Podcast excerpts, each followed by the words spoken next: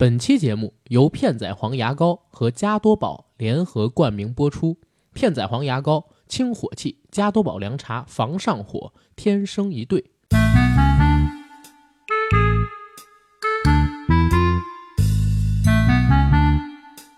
阿甘，这次我们接到了一个大单子，客户是专业的缓解各种口腔上火问题的品牌片仔癀牙膏和可以预防上火的正宗凉茶加多宝啊！咱们终于可以带国货了，是吧？客户要求我们制作一个清新脱俗、不强搬硬套的片头广告，突出片仔癀牙膏清口腔火、加多宝凉茶预防上火的特性。你看咱们怎么办？简单啊，我昨天刚看完电影《两只老虎》，咱们可以利用电影的剧情帮客户进行产品特性的宣传啊。哎，怎么讲？这部电影主要是围绕乔杉饰演的屌丝绑匪于凯旋绑架了葛优饰演的企业家人质张成功，并索要一百万赎金的故事。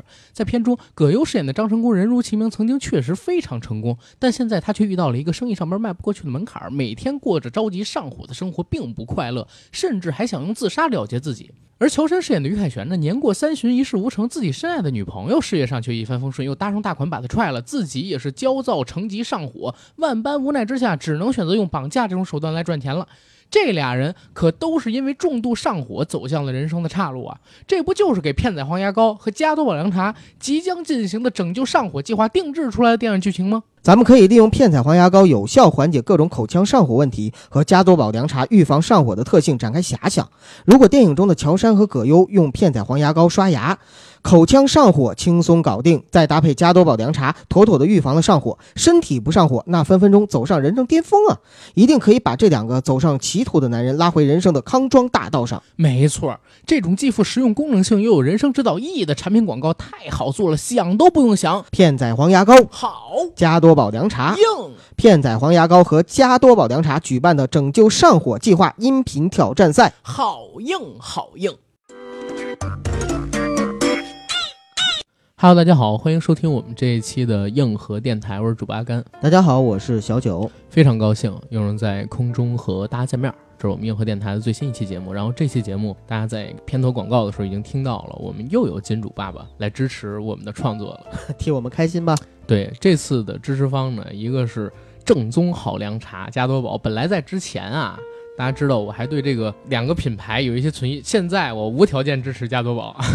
哎，其实我之前一直喝加多宝啊，嗯，因为球王马罗多纳就喝加多宝啊。然后第二个片仔癀牙膏，本来呢，九哥知道就是在我的洗手间里边放着一个四个字儿的中药品牌的牙膏，嗯，以后我一定要买片仔癀牙膏啊，变成三字儿，变成三字儿了，变成三字儿弟弟。然后 我们回到今天的主故事线。跟大家聊一聊《两只老虎》这部电影。对，《两只老虎》于二零一九年十一月二十九日中国大陆公映。导演呢，名字叫做李飞，这是他的第二部长片电影。他的第一部电影呢，叫做《命运速递》，实际上还参加过第九届的 FOSS 电影节，而且在上面获了奖。所以在《两只老虎》的片尾呢，其实大家可以看到 FOSS 剧情实验室它的一个招牌。而且这个片子其实上之前，我就看到朋友圈里边好多这个 FOSS 领节的人开始在朋友圈宣传预热等等等等。当然看到现在的这么一个票房成绩，我觉得他们可能，哎呀，反正反正接着我们来讲这个制作阵容，这种欲言又止，真讨厌。对。然后制制作阵容，刚才说了导演对吧？导演那个还有一事儿啊，导演之前做过《邪不压正》的编剧哦，对对对对，之前做过《邪不压正》的编剧。然后这部戏的剧本其实我觉得也是不错的，不过导演本身的指导功力可能说稍微欠缺一下，一会儿我们再细聊。嗯，制片人呢是一个大家非常熟悉的国民女演员赵薇，而且赵薇呢也是这部戏的女主角。这部戏其实是一个段落式电影，其中有一个段落讲的是爱情线，爱情线的故事主角就是赵薇，男主角呢是大家很熟悉的青年喜剧演员乔杉和国民喜剧演员葛优老师，两个人在这部戏里边其实都奉献了比较不错的表演，尤其是葛优老师和某一场戏的某一位老演员，一会儿我们去讲啊，对戏的时候真的是把我跟九哥感动到了。故事的情节其实，在刚才的广告部分里边我已经跟大家讲过一遍了，但是呢没有很细致的讲，稍后我们会铺开啊。这电影呢，我们今天聊不打分啊？为什么？因为我看到豆瓣儿啊、猫眼上边对于这部电影的评分两极分化很严重，基本上是呈一个 C 字形的状态。但是我认为这可能跟水军还没什么关系啊。对。是因为这部电影它本身的特质导致它就是一个两极分化的概念。没错，其实这个电影它引起了不同价值观或者说价值取向的观众对于同一个故事它的不同的看法和理解，呃，就是成功的引起了话题性。我其实觉得这部电影为什么评分会两极分化，是因为这部电影我刚才说本子其实写的还行。就是概念不错，他用的是遗愿清单那种路子嘛。对，而且这个本子据说在 First 影展的时候给赵薇看，然后就打动了赵薇。哦啊，后来呢又说服赵薇做了投资人。你想他又能说服赵薇来演，对，还能够 把葛优给请过来，包括范伟和乔杉，说明就是说大家看到这本子的时候，觉得这版本子还是赵薇人脉真好，可以。嗯，主要两只老虎这个本子，我觉得是是真还行。但是在看的过程当中，我特别明显能感觉到，就是李飞他的指导功力可能说不能足够好的驾驭这个本子，导致这个本子在实际落地的过程当中啊有不少问题。所以这可能是两极分化的地方吧。我昨天晚上临睡前给了他一评价，我说有家具无华章，就是这电影里边能感动你的点啊非常多，它星星点点的，但是捏不到一块去，就有点像这玩意儿呢。长了一鹿的脚，马的蹄子，猴的屁股，然后身上是鱼鳞，可它不是麒麟，只能叫四不像。我觉得这不就是这个主题吗？两只老虎，两只老虎，跑得快，跑得快，跑得快。关键是一个没有眼睛，一个没有尾巴，一个没有耳朵啊，一个没有眼睛。不用唱这首歌，九哥，不用唱这首歌，因为我是真的感觉本子是不错的，但是片子在落地的过程当中缺了太多的东西，导致你在看的时候，除了范伟老师跟葛优老师，刚才我说有一段戏把我跟九哥感动到了嘛，实际上就是他们两个人对戏的那。个桥段里边，除了他们两个人用表演拉回了剧本，就是人救戏，其他的几场戏里边的演员可能说水平跟葛优老师他们比稍微差一个层次啊，导致剧本天生的漏洞跟导演长镜时候的功力不足，一下就被暴露出来了。到最后你在看完这个片子的时候，就像我刚才说，因为它有点四不像，你很难被它真正打动到心里。它。点点滴滴的小感动会有，但是不是一个整体的东西。你看完之后，你只能给他打一个低分。但是有一些人会在这个小的闪光点里边找到自己人生的影子啊，尤其是某些中年的男性，一定会针对于这个片子有自己独特的看法，他们可能会打非常高的分数。所以这导致这个片子本身是 C 型的。对我就是阿甘刚才言外之意的那个，我真没有言外之意，但我后来说完了，我感觉你是对，就是我，我就是这种中年男性。对，因为九哥我们看的不是同一天啊，他比我看的早一天。你是看首映那天，二十九号，我是三十号。然后看完了之后，九哥跟我说，他说他在这片子里边看到很多人生的点滴。对，所以我在看这个片子的时候，我就有一先入为主的概念，我就想你们为什么会看到这个东西。后来我一看，其实里面讲的本身就是男人的故事嘛，两个男人的故事，对，两个男人的故事，但是他是男人的故事，而且是中年男人的故事，而且乔杉他那个年纪的阶段跟你有点像，呃，其实我是带入到了葛大爷那个年龄阶段，是是吗？对啊。他俩一个三十三岁，一个是五十七岁，一个五十七岁，对，差了二十四岁两轮嘛，对，都是属虎。虽然乔杉跟我的年纪像，但是实际上我看的时候，我更多的体谅到的是葛优的那个人生的心境和点滴。这个片子里边那三段故事是葛优的关系，对吧？只是乔杉帮他去跑，嗯，所以你在看的时候，你带入到葛优，我认为是非常非常正确的。当然了，阿甘，其实我也有带入到乔杉的部分的。比如说葛大爷有说一句台词，然后我后来发朋友圈的时候，还发了那句话。葛优是这么跟乔杉说的：“不要紧，兄弟，我也是四十岁之后才起运的啊，这是骗他的。”啊，对吧？我没觉得是骗子。为啥？因为他五十七，对吧？对。我特地算了一下，他四十岁的时候得是多少年啊？这是一九年的片子。嗯。他四十岁的时候，就是说十七年前，零二零二零三年，零二零三年可不用大哥大。他在回忆自己跟范伟这段故事的时候，范伟要五千块钱，他说我有钱，我买一大哥大都花一万多呢。哎，没关系。所以其实他四十岁之前，你不要打破我的这个这个信仰。我打算把这句话作为我明年一年的签名。为什么啊？一直到我四十岁之前的签名，你是要这样的？对，因为其实他对我还是一种激励，就是说，哎，我也可以四十岁之后再起运。是是，但是从这儿可以看出来，就是葛优对乔杉这个小自己两轮，年纪上可以做自己儿子的年轻人，可以叫年轻人啊，算比我大，他其实是有劝力的，还有安慰的，对对吧？两个人在相处的过程中会有情感。而且是男人之间那种惺惺相惜的情感，对对吧？葛优在乔杉的身上看到自己年轻时候的样子，最起码是没起来之前年轻时候的那个样子，没泡到女演员之前年轻时候的样子。就是他们两个人好玩的地方就在这儿。我在看这个电影的时候吧，我一直在想一个问题，就是两个八竿子打不着、完全不可能有交集的两个人吧，为什么就是能够成为朋友？嗯啊、亦师亦友，到最后的时候，可能就是因为在这种极端的环境和极端的情况下，两个人放开了很多东西，放下了很多包袱，嗯，然后才能够真正交心，讲自己的故事给对方，然后去帮对方呢完成心愿。对，而且这两个人也很重要，就是绑架跟被绑架的人是谁也很有意思。你想，嗯如果说被绑的人不是葛优，被绑的人是刘德华，嗯，绑架的人呢不是乔杉，绑架的人是那个王千源那，就是解救吴先生。就变成解救吴先生了，跟这故事就完全套不上了。对因为葛优跟乔杉两个人，虽然葛优老师他是千面演员啊，嗯然后也拿过戛纳影帝啊，国内各种奖都拿遍了。但是其实他在很多的普通观众心中留下来的这个喜剧印象还是很深的。对，你看今年春晚，葛优大爷一个笑场，全国人民都笑翻了嘛。为数不多的几个春晚非槽点的喜剧节目，就是他今年弄出来的。葛优老师是有这个国民性的。然后乔杉本人，我如果遭了乔杉的绑架。我可能也敢要吃牛排，你知道吗？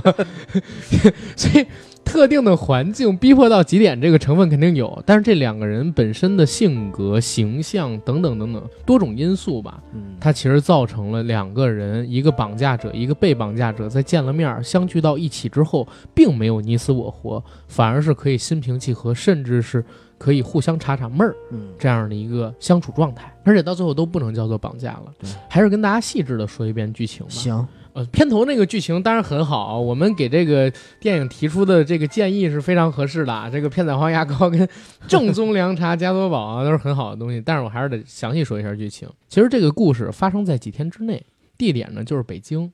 乔杉饰演的角色叫于凯旋，像我开始的时候说的，年过三旬，一事无成，卖过保险，干过中介，跑过销售，或者说是培训过保险，培训过中介，培训过销售，基本上这就是他所有的工作履历。兜里没有什么钱，也就几千块钱存款，有一辆破车。自己呢有一个青梅竹马、交得特好的女朋友，本来女朋友跟他关系很好，他一直想跟女朋友结婚，但苦于没钱嘛，就跟女朋友许诺说，等我赚到一百万我就娶你。结果还没等自己赚到一百万，女朋友跟一个打高尔夫球的大款跑了，嗯对吧？只给他留下了一套当年在年会的时候抽中的高尔夫球杆。乔杉就立下死心，说：“我一定要用这套高尔夫球杆把这一百万挣回来。”就去绑架了当时已经登上啊一些企业财富杂志封面的知名企业家葛优饰演的张成功。葛优饰演的张成功呢，其实在片头没有细讲，后面他自己在一封信中写明了，他在这个故事开始之前，生意上边呢遇到了一个过不去的坎儿，可能说要破产，甚至说可能更惨啊。当然，这个坎儿也可能指的是别的，但我认为可能是生意上边的。他成功的时候真的非常成功，就是上亿身家肯定是有的。一般我认为能登上这种杂志的，就是几十亿，对他们而言可能都是小钢镚儿、快八毛，对吧？小目标，小目标，嗯，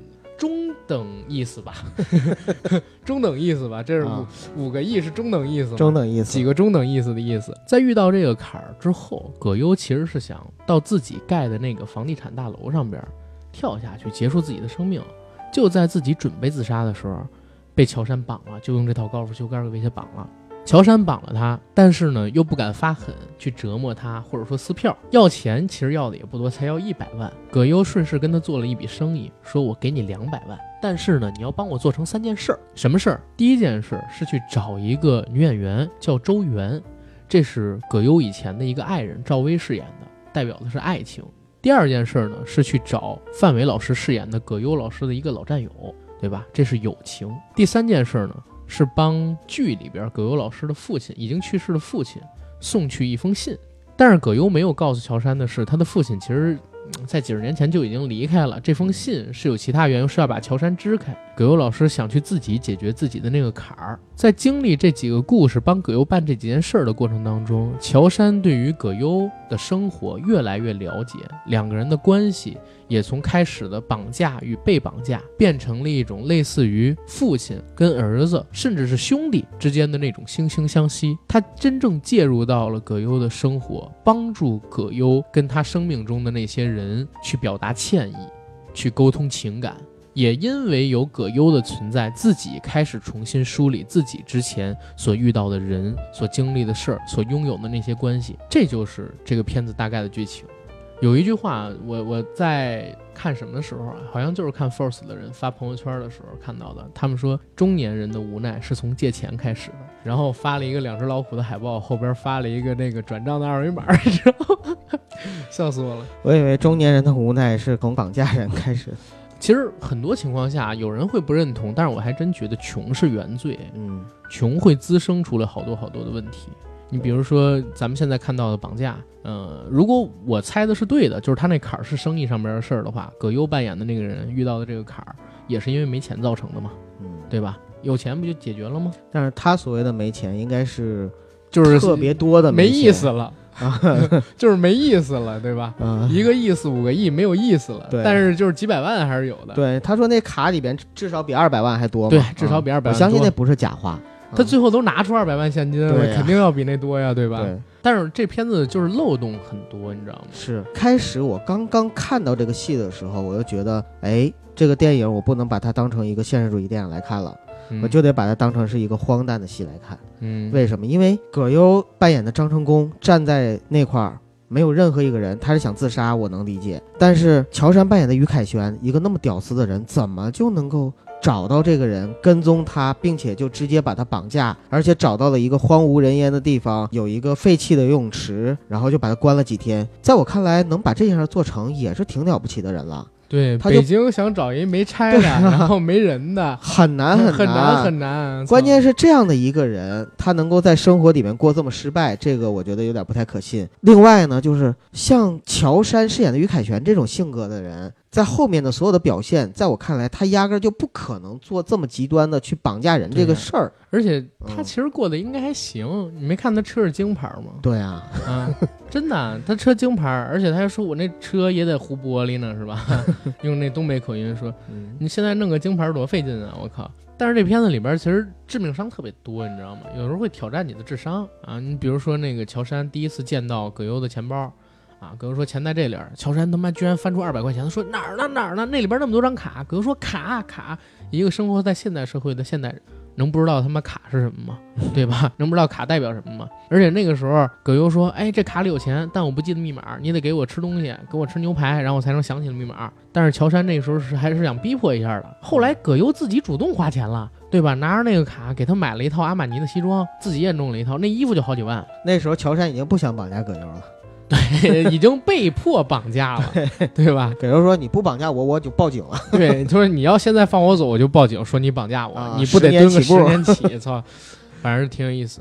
所以这片子就是槽点啊，跟精彩的点齐飞。”嗯啊，经常有很多好玩的戏。刚才讲这里边不是分成赵薇饰演的周元，然后范伟饰演的范范按摩师范老啊，范按摩师范老，以及闫妮儿饰演的这个青梅竹马的彩霞姐引出的葛优父亲的故事，其实是代表爱情、友情、亲情。其实我还真是想了一下，你知道吗？就是美国之前那个戏《遗愿清单》，嗯他们是先解决自己生命中想做的好多事儿，解决完了之后回归家庭。但是这个事情他不是，他是想通过在死之前，或者说在自己搞自杀之前，拯救一下乔杉，再跟自己生命里边那些关系，然后聊清楚，各自安好，放下自己心里的那些愧疚。这其实是中国人的处世哲学，对吧？而且爱情、友情、亲情这三段戏概念都很好，就是在落地的过程当中做的不太好。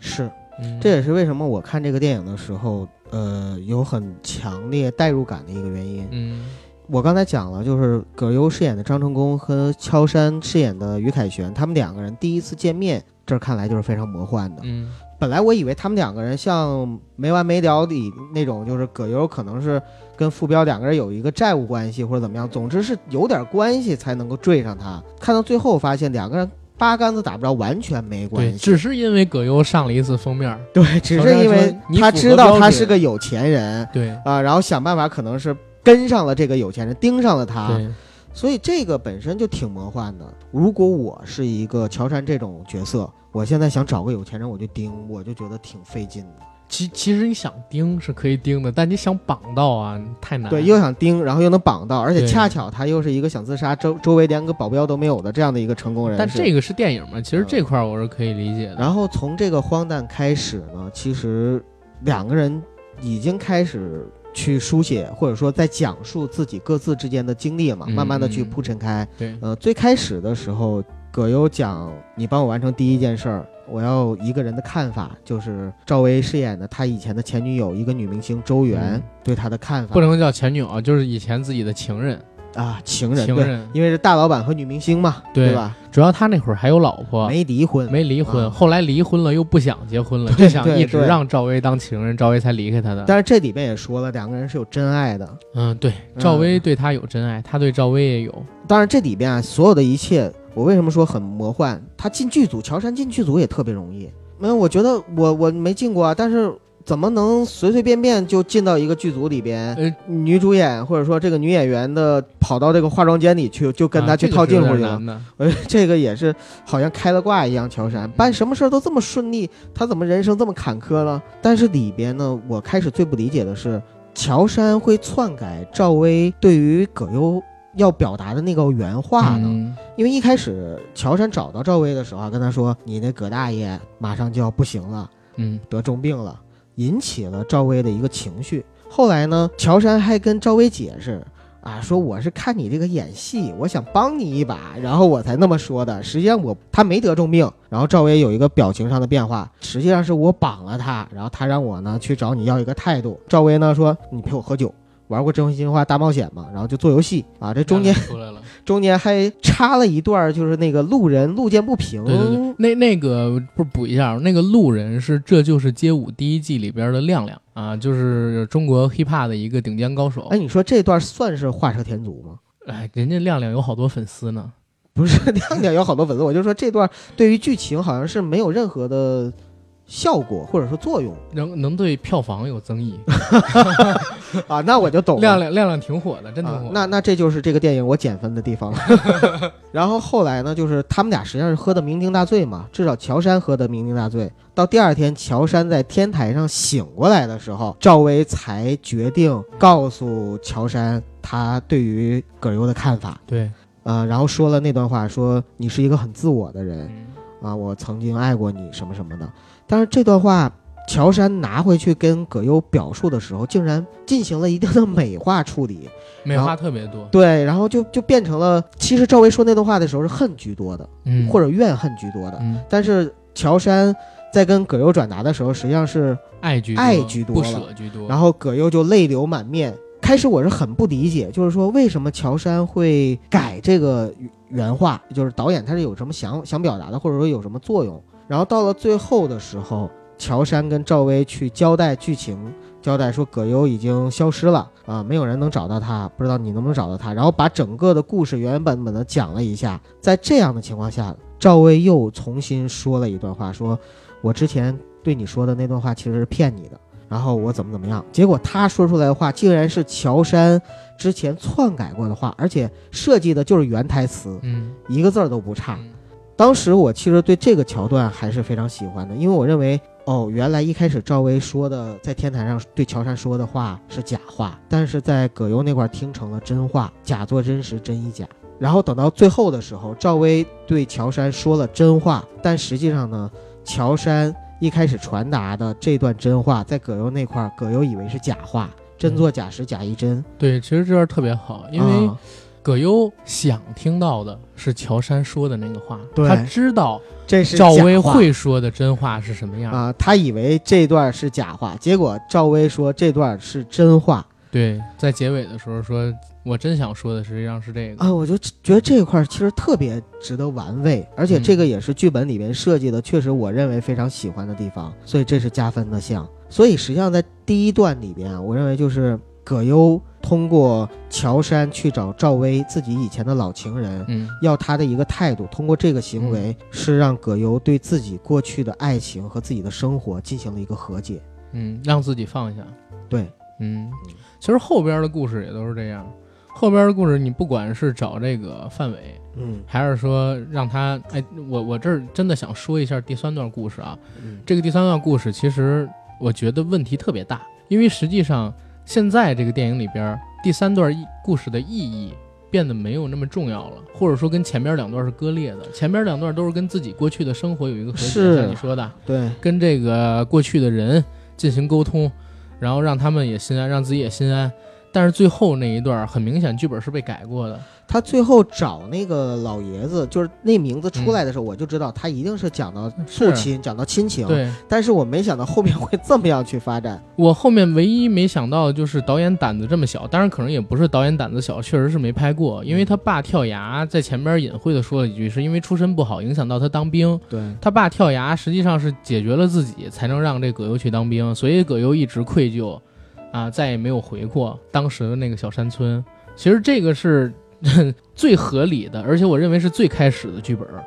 但是现在被变成了什么呢？就是一个很拧巴的事儿，他隐去了这些东西，嗯，只剩下一个彩霞姐说啊，当时让我去村东头大槐树，然后在那晚上约我见面，我没去，去了他可能他就永远走不了了。嗯，然后他这父亲他也没有具体点名为什么跳下来，还对着山崖哎点了问、点了，啊，是啊，他还对着山崖问张谁谁，你为什么跳啊？你为什么跳？我跟你说，这就是好多青年，尤其是拍文艺片起家的导演的通病，你知道吗？老想表达一些对于时代、对于过去的那些被撞倒的人的那些态度跟控诉，但是你又不敢说，一或者你说了也没过，导致他妈的你又想剪剪不掉总想闷骚。对，总想啊，问，就是他想表达的东西其实特别简单。你现在嗯看这电影，你绝对能猜出来，嗯，当时他爸啊，因为出去写诗嘛，啊然后被打成右派，对，然把后把诗城里边。对，从城里边赶到山村，然后诗让人全都给烧了，自己儿子想去当兵也当不了。那可能当时甚至如果你再猜的黑暗一点，可能当时葛优还跟他爸两个人之间有特别大的争论，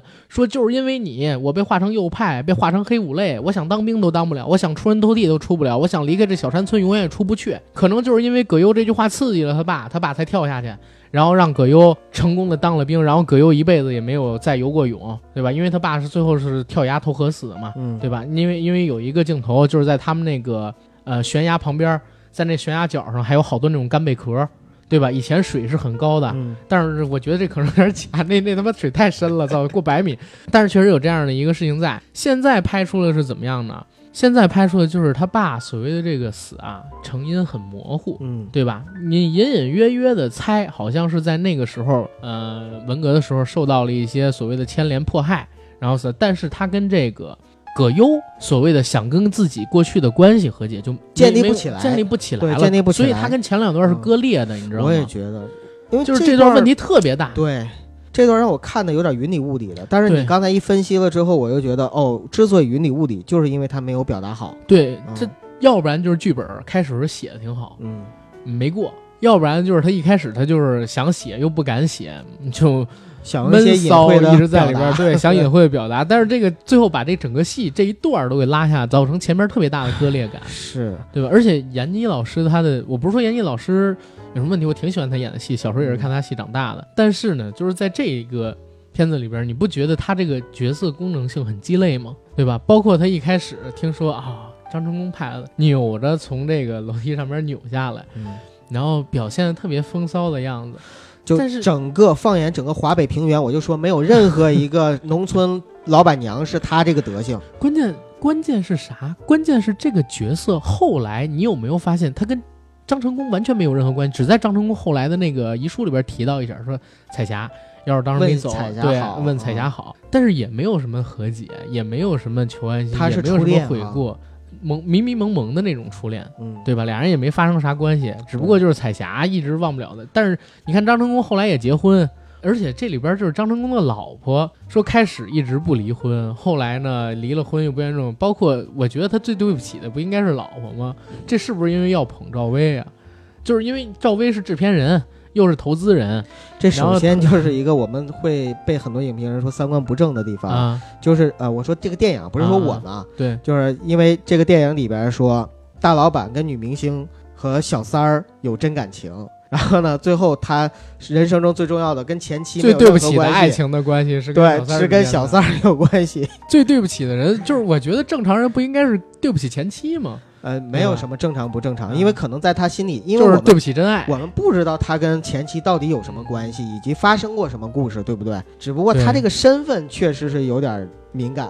哎，或者就是说有意思在哪儿？嗯，就是这片子会不会像我们讲的中国古代史一样？我之前录节目的时候不说中国古代的男人上位史就是老丈人的帮忙史？哎哎，有可能就是政治联姻，他不爱这谁，哎，不爱自己前妻，过分解读一下啊，对，一直爱的是这个周元儿，赵薇饰演的。然后他又说到了跟乔杉聊说，呃，乔杉说，哎，将来我有钱怎么怎么样？然后葛优就说说，将来你有钱了，记得不要找女明星，不要找女演员，对，别啊找女演员，啊，对，这这其实还好吧？我觉得找女演员也不代表什么，然后无无所谓啊，反正我是找不到。对，就接着回回头来讲，嗯，在这三个故事里边，其实最打动我的就是第二段故事。对我也是，第二段故事给大家复述一下这个剧情：葛优跟乔杉讲了一个故事，说是关于自己友情的。嗯说他当年去当兵，有一个跟自己关系特别好的同乡，他俩还是同年生的。然后从一一个地方一起离开去当的兵，当兵了之后，他那个同乡去了炊事班，在炊事班里对他就格外照顾，经常会给他留点肉，经常偷偷的给他投食，让他晚上一个人吃点东西，因为觉得他瘦，对，因为觉得他瘦，体质不好嘛，照顾他，然后特别有大哥样儿。自己呢被别人欺负了一次，他看见自己那个同乡端着一盆开水往人身上浇。从那之后，整个军队里边没有没有任何一个人再敢欺负过葛优。嗯后来呢，打仗其实应该就是对越自卫反击战那次，对吧？打仗，然后刘片儿进了脑子里边，范伟退伍了。他在范伟退伍的时候，葛优说：“以后等我也退伍了，我开个馆子，嗯，你掌勺，我出钱，然后我出钱，咱一起干。”然后乔杉问：“后来呢？”后来我就把这事儿给忘了，然后再后来好多年都没联系。后来时间过去很久了，给我打了一个电话，说实在是没办法了，嗯太难了，弹片压迫到了视神经，呃，跟我借五千块钱做手术。嗯乔杉问你借了吗？我没有，嗯，我怕他还不起。乔杉说：“那你那会儿也可以理解，他也挺难的吧？”他说：“我那会儿已经不难了，嗯用个大哥大都一万多块对，，买大哥大都一万多。”那乔杉说：“那你是挺不是人的。”我说：“那后来他呢？后来他瞎了，嗯对吧？然后说：那你想跟他说什么？怎么补偿他？如何如何？他往后一指，人在哪儿啊，就在他们背后这个叫五指山按摩。”对，对吧？然后就开始引入了这俩人之间的故事。这段其实开始讲的这个故事啊，我我说实话，我自己我扪心自问，如果当时我是葛优，我会不会借这个钱？我应该会借。但是我身边也发生过其他例子，我之前不在节目里边分享过一次吗？说我有一个高中同学很多年不联系的，之前关系特别好，打电话跟我借是五千块钱还是一万块钱，我也没借。嗯，然后后来还把微信删了，但是没有到他们俩之间那种深刻的关系啊。我明白，而且也没啊造成那么大的后果，就是眼睛对对对瞎了嘛，对，对，而且他还确实知道嗯，他眼睛会有这毛病，他对不是骗人。我跟我那同学是，他跟我当时借一万块钱，你知道要干嘛吗？嗯他开了一个工作室，然后创业，不是创业，就是你知道很多游戏吗？游戏呀、会有一个东西叫工作室，工作室里边一个人能登大概几十个账号，然后买卖那个游戏里的装备，打那些游戏里的金币什么的，对，练号，啊对对对。他自己为什么要跟我借一万块钱？他要买几台电脑，然后跟其他几个人凑开一个，我就那想，不就是创业对，关 是关键，我就想，我说算了，我也不说我怎么想了，反正就是我也不知道他这事儿到底靠不靠谱明白明，白这人到底怎么样，这么多年不见了，我没借。但是如果我是葛优那样，我觉得应该会借，而且确实我不难的情况下，你像买一大哥大都一万多，我操，嗯五千块钱真不叫什么事儿了。所以乔杉说：“那你真挺不是人。对呀、”哎，但是阿甘，你不觉得，其实可能很多成功的商人，一毛不拔，自我自私，他可能都会对不起很多人，对不起兄弟，对不起朋友，对不起合作伙伴，嗯，对不起员工、下属，对不起上司，等等等等。因为这些对不起，可能有些是对他的事业有帮助的，有些没帮助，但他就是那么做了。然后到后面的时候呢，他有愧疚，他想去弥补啊，或者是想去还债呀、嗯。可能真的是有这样的想法。是啊，因为好多人，你看他们那个自传里啊，我之前就是读过李嘉诚的一个书，李嘉诚在自己的书里边说自己从来没对不起过任何人，嗯合作伙伴什么的，这是他自传里啊。但是如果你了解李嘉诚的创业史的话，你就会发现他最对不起的其实就是他前妻，嗯他第一任的老婆，他的表妹那个楼，啊，对，庄月楼嗯不是庄明月，庄明月对，啊，后来明月楼。就是很多人他在经商的过程当中有一句话，或者说他在想成事儿的过程当中有一句话啊，嗯，叫一将功成万骨枯，对一定会得罪或者说对不起很多人的，对，嗯，因为他要抉择嘛，嗯，对吧？最起码他最对不起的就是被自己击败的那些商业领域的伙伴儿，那些敌人们。其实阿甘刚才讲的是第二个故事，那我嗯觉得我们应该把前面的一点五故事也给大家简单说一下。啊，潘斌龙的，对，因为实际上最开始的时候啊，葛优他可能没想到这个，他可能一开始想找赵薇要个答案。这个事儿了了之后，他可能也想不出来要聊第二件事是什么。这个时候就问乔杉：“你有什么想干的事儿吗？”然后乔杉说：“我想打一个人。”就引出了乔杉跟潘斌龙以前的《少年的你》的故事。以前乔杉爱写诗，给班花写了一首诗，结果班花呢被另外一个男孩盯着。那个男孩呢，应该比他们高几年级，是个混混，潘斌龙演的。他知道了这件事儿之后，每天放学的时候就堵乔杉，堵乔杉干嘛呢？让乔杉给他写诗，啊，念诗，然后还扇乔杉嘴巴子。就这个事儿，我当时看了之后，我特别特别有代入感。你以前也被人这样过对啊？我真的被我我小的时候被霸凌过一次，是因为这个事儿。如果他我没有看这电影，我都忘了。小的时候，我们六年级，小学六年级的时候，转了两个同学来。第一个同学呢是比我们大两岁的一个当时的比较大的大哥，他呢是因为打架，然后退学和留级了一年之后，然后来到我们班级，到了我们班级就成了我们班的大哥大。第二个同学是个女孩，是六年级的时候转学过来的。然后呢，那个女孩特别漂亮，到了班级之后就成了班花。因为我跟这个女孩儿说话说的多了，走的近了一点儿，然后我们这个刚转学来的大哥就把我给劫了。他倒没有狠狠狠打我，就扇了我两个耳光，然后呃搂着我一路往家走，边走他边说，他怎么说的？他说呃我就不说我名了，就小九你从小学一年级就喜欢你们班的班长，因为我从一年级就追我们班的班长嘛，我是中队长，嗯就是我，他说你已经有她了，所以这个女孩儿是我的，你不要跟她产生任何的关系，你也不要跟她走那么近。从今天开始，我看到你跟她说话，看到一次我打你一次。后来呢？后来我就再也没让她看见我跟她说过话。你你得这么说。我跟你说，后来后来我他妈我就没让他再见过我跟那女生说话，人用这语气，你知道吗？好，我跟你说，后来我就再也没让这大哥见过我跟那个女生说话。对，用最牛逼的口气说出最最怂怂的话话。操！乔杉哈尔滨的，我们东北嗯真的那个时候会有这种情况。然后呢，葛优知道这件事儿之后说：“走，咱俩去打他去。第二件事啊，第二件事儿，你现在打回他，然后跟着乔杉两个人，我觉得可能是开车到河北一个地方吧。东北啊，肯定是能开到东北吗？不是开到东北吗？不是开到哈尔滨啊？我还真不知道，但是反正是离开北京了，开车肯定是离开北京了。我老觉着，就是如果说要是不回哈尔滨，根本就找不着这个人了。但但你要开回哈尔滨太远哎，无所谓，无所谓，不重要，，那不重要，重要的是他但是那大歌厅挺挺啊挺重要的是，就是这个里边有一点我不喜欢，或者说这也是魔幻的地方，就是因为他想找谁就能找到，找个女明星能找到，找个童年已经早就忘过、曾经霸凌过自己的，而且还不是同班同学的一个小孩也能找到，找谁都能找到。要搁我的话，我现在真的想找谁都特别特别费劲，不可能在几天之内想找谁找到谁。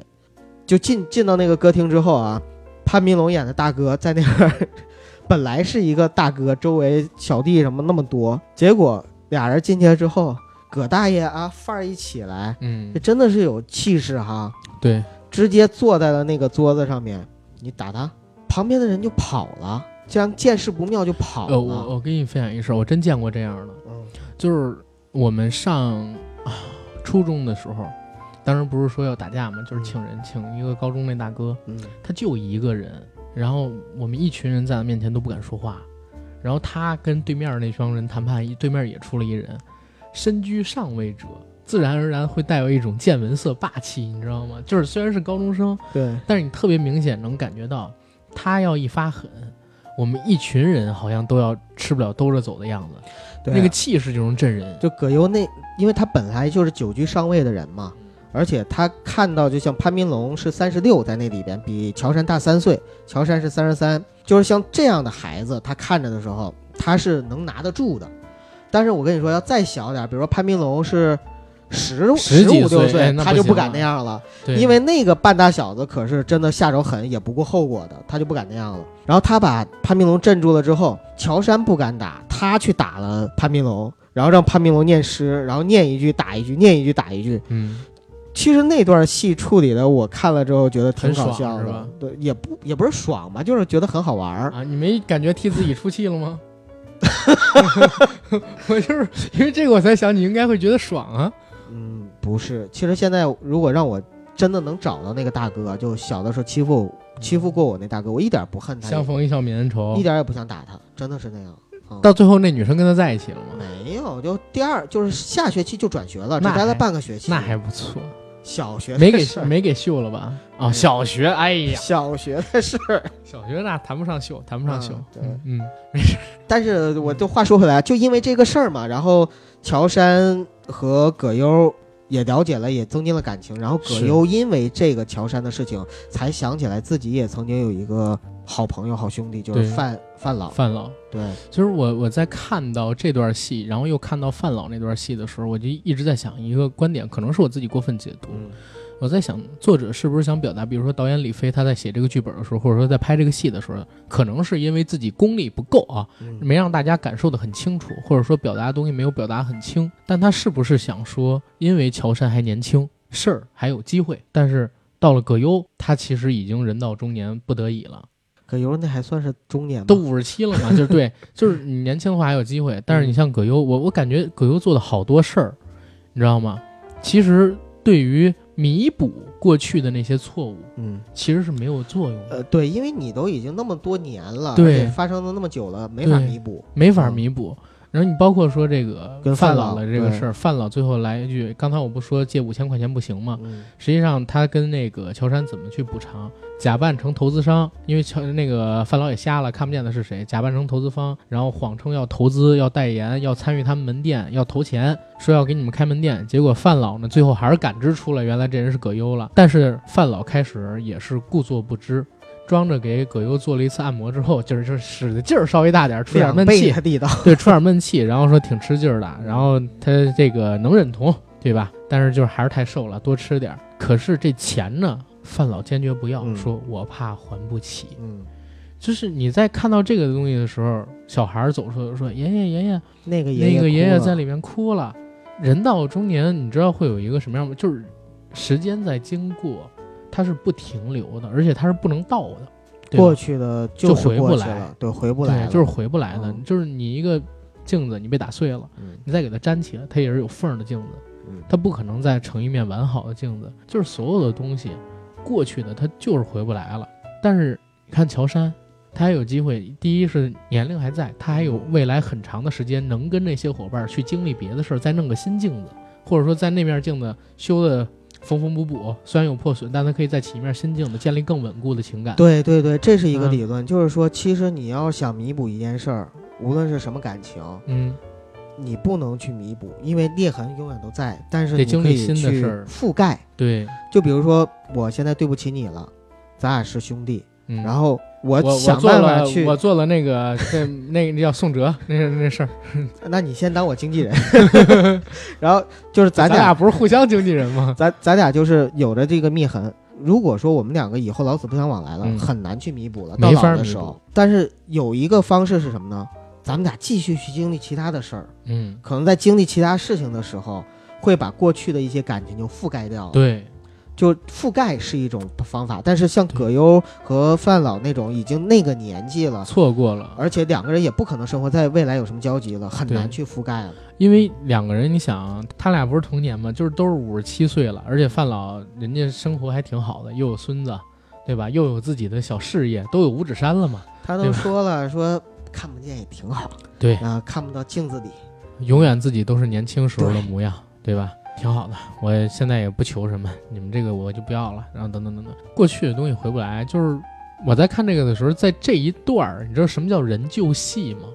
你要换俩，比如说年青年演员，或者你换俩演技没有这么好的人来演，我可能都不会有这么强烈的感受。对，但是当我看到两个人表情上边那些细微的变化，葛优扭曲但是不敢发出声音的脸，然后看到范伟在墨镜后抽搐的眼颊，我真的是认为这两个演员把所有的情绪都表达到了，而且是超越这个剧本本身的。对，嗯，这个剧本可能你要换别人演会俗套，但是这两个演员用他们自己的情感跟表演弥补了中间就是所有可能在你看起来不够打动你，或者说看起来像 bug 的地方。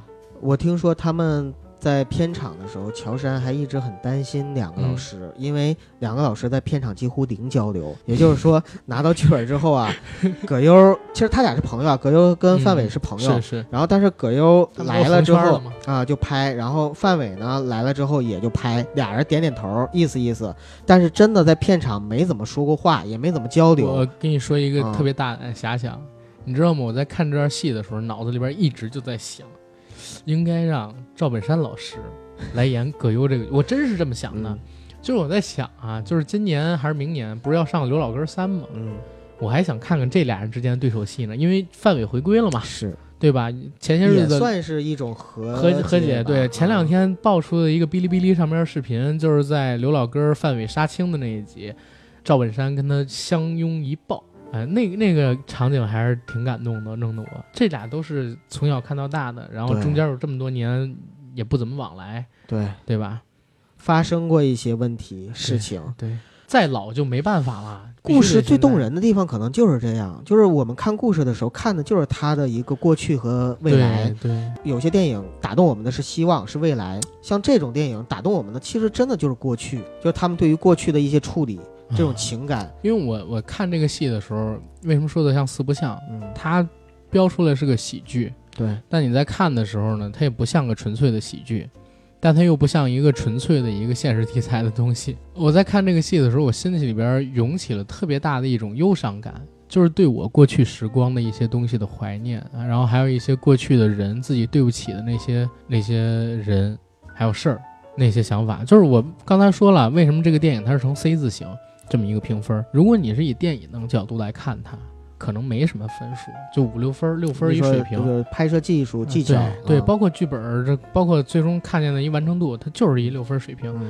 但是为什么九哥说他在里边看到很多人生，我非常理解，就是他会让，尤其是男生去看啊，又又是有一点经历的男生去看，最起码。三十岁吧，我认为去看一定是别有一番滋味的。当然，对阿甘，你都能看出这么多东西来，我还是比较早熟的。我感觉跟心态上比较超过三十岁了。对，经历的事儿多，所以你就在想，很多年纪大的人在看这部电影的时候，但是为什么可能说现在电影票房也不怎么样，或者说我们现在这个时代有问题，你不觉得吗？我在想，就是《两只老虎》这个电影，如果是跟缝纫机乐队那个年代，跟煎饼侠那个年代。跟泰囧那个年代一起上，可能都会有一个不错的票房。在我我是什么时候感觉啊？在大概零九年，然后一直到一五年左右的那个时间段，情况很特殊，因为那个时间阶段呢是八零后集体奔三，然后七零后集体奔四，那样一个时间阶段，在那个时间阶段里边，好多打中年危机这个系列的片子。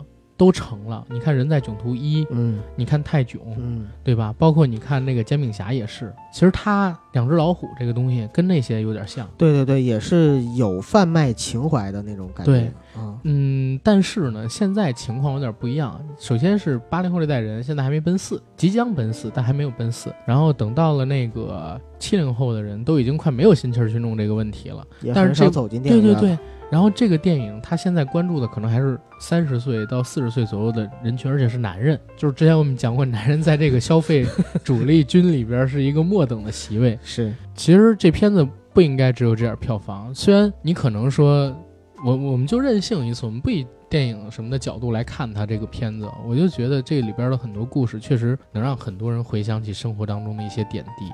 嗯，甚至我在最后的时候，我还发出过遐想，我说如果要是张成功不存在。多有意思，或者说乔杉不存在多好玩，就是两个人中的其中一个是臆想出来的。对，就是乔杉吧，是臆想出来的。只有张成功一个人该多好玩啊。当然，这可能也是，哎，怎么越聊情绪越荡啊？因为我们聊进去。我们其实没聊电影了，我们聊的是电影它背后的这几个故事。这而这几个故事，其实，在我们的生活里是有映射的。我昨天晚上看完了之后，我就一直在脑补第三个故事。我如果是我猜的没错儿，是原来最开始的剧本肯定是，呃，小的时候还在城里，他爸被打成右派，书稿被烧，然后被赶到乡下去，在乡下这边呢，就是扫大街，过着芙蓉镇里边啊，然后那个姜文跟刘晓庆他们那样生活，扫大街等等等，因为黑五类嘛，你没办法干别的，工分拿的特别少，孩子呢也没人愿意接触，因为他们家成分不好。就一个彩霞跟他聊聊天儿，跟他说，但是这儿也有一问题啊，就是彩霞完全不像一五十四岁的人。他们两个人在那块生活的过程当中，还要经历就是村里边人点指指点点，上学可能还会有点什么问题，被人看不起。等到他十六七岁、十七八岁的时候，想去奔奔前程，想去当兵，结果也都当不了，因为自己的父亲。在我看来，最有可能的一件事，导致他父亲死亡的一件事，就是他跟他父亲爆发了一场激烈的冲突。嗯，在那次的冲突里边，都是你，都是你，对，嗯，向他爆出的那种特别有攻击性的埋怨的话，伤了父亲的心对，伤了他父亲的心，导致他父亲从那个悬崖上跳下去，去换他的前程，嗯对吧？但是，但是我我在仔细的想了这故事之后，我就想，如果他真这么拍了，我又不忍心看了。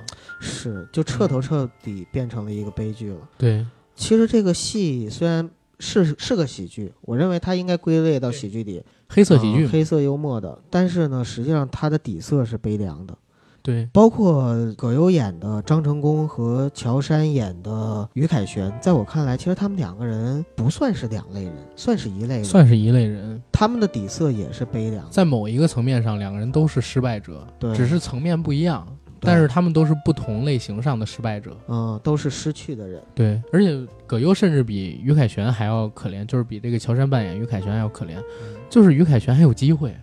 于凯旋最后说：“我可以不要这两百万。”嗯，他的底气是在哪儿？当然，这也是 我我觉得挺傻的，就是为什么不要？而且你不要这两百万，你放在哪儿？你一直放在里边，万一他妈再出点什么事儿，对吧？你又最后没找着葛优在哪儿，那钱还给谁去最后电影理想主义的地方对理想主义的地嗯方，就是不合现实的地方啊。我为什么说就是他可以不要这个？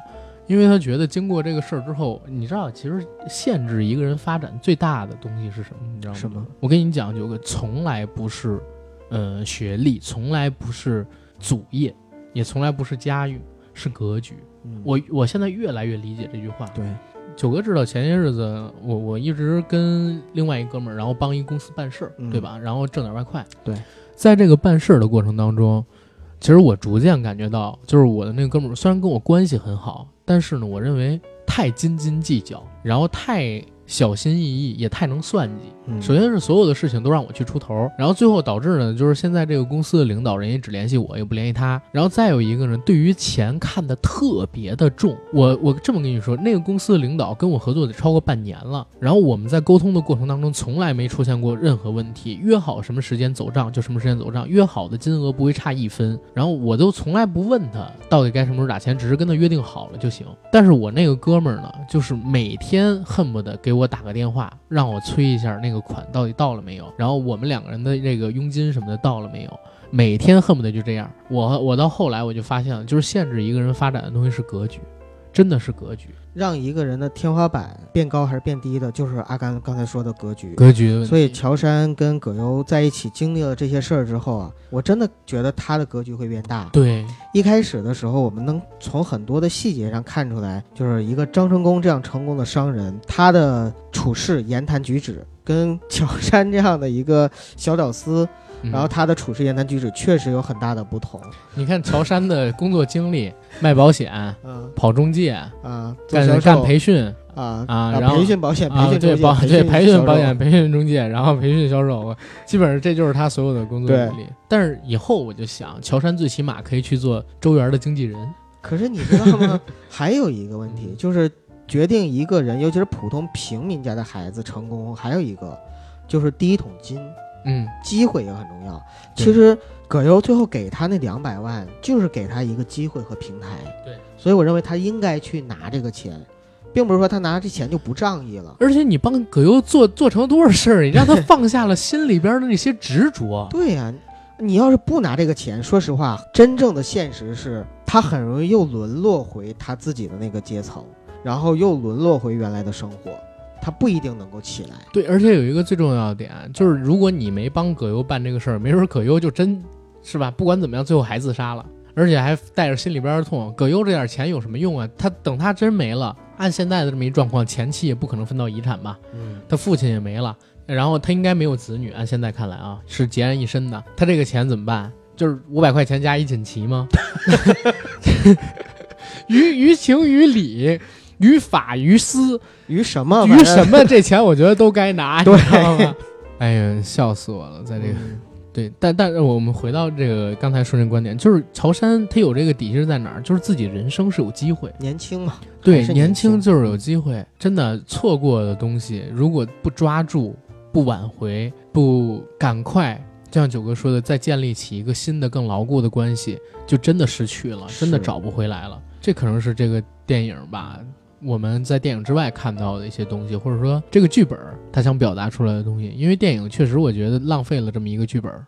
嗯，好本子、好演员，只能说可能这些好东西加在一起，没有产生它应该有的化学没有一加一等于二大于二，一加一大于二，对甚至也没有一加一等于二，对反而是一加一小于二。哎，你觉得啊，九哥，如果说我把赵薇换成另外一个演员，然后把前面他们在片场里边演戏的那一段，可能说我就直接给它删掉，会不会效果更好一点？因为我现在看来，他们在片场里边那个戏中戏的桥段非常的尬，可能就是为了捧赵薇。嗯，里边有很多的桥段，我认为都是跟主线没关系的，就像刚才后面我说的那个，突然冒出来一个见义勇为，啊还摸了乔杉屁股那个，啊！这有什么意思呢？没有意义。但是 能增加票房吗？我在遗体港看的嘛，啊然后那边就是年轻人会多一些，而且是潮男多一些，潮男潮女多一些。有奔着他去的是吗？反正我在看的时候，旁边女生说：“哎，那不是那个谁，那个韩亮，韩韩韩，就是是叫韩亮吗？韩是是不是韩亮？那旁边他那个女生跟他一起去女伴，好像是吧？我叫什么呀？这是韩亮？对，所以然后然后这就不是然后你就奔着他去的。我我就我就这样说，我说亮亮，哎呀，所以那个桥段我的印象特别深，你知道吗？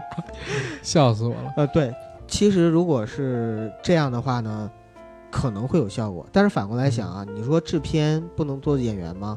你像徐峥，是，但是嗯演的确实一般啊。对我也我真的觉得现在在网上有些人在吹，其实我是赵薇的粉丝，我喜欢赵薇，是我都不能侮辱你心中的小燕子。但是我我得说，她真的我我没觉得她演的有多好。嗯，包括就是在网上我看到的评论里边有很多说赵薇在这个戏里边演的特别好，演技炸裂裂啊！啊！对对对，我我真的没看出来。别糟践“炸裂”俩字儿了，它太难了，让炸裂别歇会儿。别糟践赵薇好吗？啊你就直接说，哎呀，赵薇还是那么美，我就觉得挺受用。是不是我在糟践赵赵薇啊？不是，不是美很无辜啊！哎呀，我刚才我懵了，你知道吗？不过他瘦了，他瘦了，他真瘦了。哎，万一我们今后会跟赵薇合作，跟薇姐合作，那你那我没毛病。没毛病啊对，这大不了我不去嘛。我是你经纪人。赵薇还是还是挺好看的，是，最起码在她这个年纪里边，百分之九十九的人都没她好看，对吧我只觉得她的演技可以更努力一点。对，应该可以更努力一点儿，她应该能做到更好的。我们小时候毕竟他有这国民度在嘛，对，对吧？这个国民度是有谁能比啊？比得了《还珠格格》？我靠，现在比不了。对吧？而且除了六老师，其实赵薇出过很多的负面的新闻，嗯，但是我们会发现她的所有负面新闻好像都没有对她构成伤害。构成直接最大的那种致命伤的根本就没有。对，他这个国民度实在太强了，从他出道开始就有各种各样争议。哎，我提一个点啊，我看网上有人解读说，他拍那段戏中戏是赵薇在复刻《少林足球》里边那个传出来的段子。呃，我我我这我只能说我看到的一个解读啊，那个解读里边是说说赵薇在拍《少林足球》的时候，其实在香港呢，因为都是香港班底制作这个戏嘛，但是是在广州拍的，嗯就是当时的香港的演员跟大陆的演员差别待遇。嗯而且他一个人说普通话，其他人说粤语，嗯自己融不进那个环境里边儿。里边儿有一段戏，大陆的 DVD 甚至给删掉了，就是他们一起嘲笑赵薇第一次去这个如花，她那个理发店做完造型之后不是特别丑吗？嗯然后铁头功他们几个人让他摆姿势，吴孟达他们粤语说：“哎呀，阿嫂真是个极品来的呀。”对然后怎么样？他们那种嘲笑，就是我看到那个解读说，这个片子你没发现吗？在表演那个戏中戏桥段的时候，香港的演员说的就是粤语，赵薇呢说的是国语，然后香港的演员演得更夸张，演得更不入流，但是呢，导演只批评赵薇一个人。香港的那个演员有几个助理在旁边陪着，给他端茶递水，但是赵薇只能自己一个人回到化还有一个妆间。细节嗯。就是副导演啊，在里面说了两次，就是多难得的机会啊，多难得的机会啊，是只看剧本嘛，对，对吧？但是这这个这个戏的桥段，我我觉得可能还真有点道理。嗯，啊，因为当时还确实说赵薇去香港拍这个《少林足球》的时候，跟这个剧组里边人员是有摩擦的，因为她性格比较直，然后跟当时剧组里边人相处的关系好像确实不是很融洽。嗯，被霸凌过，对她毕竟刚红嘛，嗯对吧？《两只老虎》这电影，我们刚才说了，我们不评分，因为这个不是一个可以靠评分去解释的片子。任性一把，也建议大家去看。我们肯定是没有收钱啊，我们这期的金主爸爸只是正宗凉茶加多宝和清热去火、清嗓排毒的片仔癀牙膏啊以。后我每天晚上都用片仔癀牙膏刷完牙之后，再喝一罐加多宝，然后再刷一遍。用加多宝跟一起。但是为什么推荐大家去看呢？主要是因为这个片子里边确实还就是我这个年纪的，我都感受到了一些东西。然后，如果你跟身边有一些就是有裂痕的人啊、现在还能联系到的，如果你想尝试，我建议你甚至可以一起带他去看一下这部电影，可能会对你们俩之间的关系有所缓和。人生一世，草木一秋，有什么事儿是真正过不去的坎儿？有什么事儿是真的解不开的心结呢？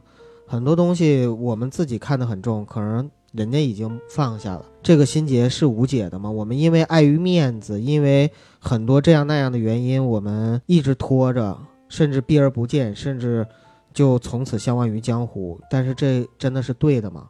大家细细去品吧，你品，你细品。对细品。那我们这期节目可以到这儿了吧？好，嗯，这期节目到这儿，谢谢大家。再见。口腔上火让人吃不香睡不着，我的秘籍是加多宝搭配片仔癀牙膏，预防上火，想吃自在。点击节目下方小黄条，在十二月二十二日前参加片仔癀加多宝的拯救上火计划音频挑战赛，回答问题就有机会获取千元电动牙刷等好礼。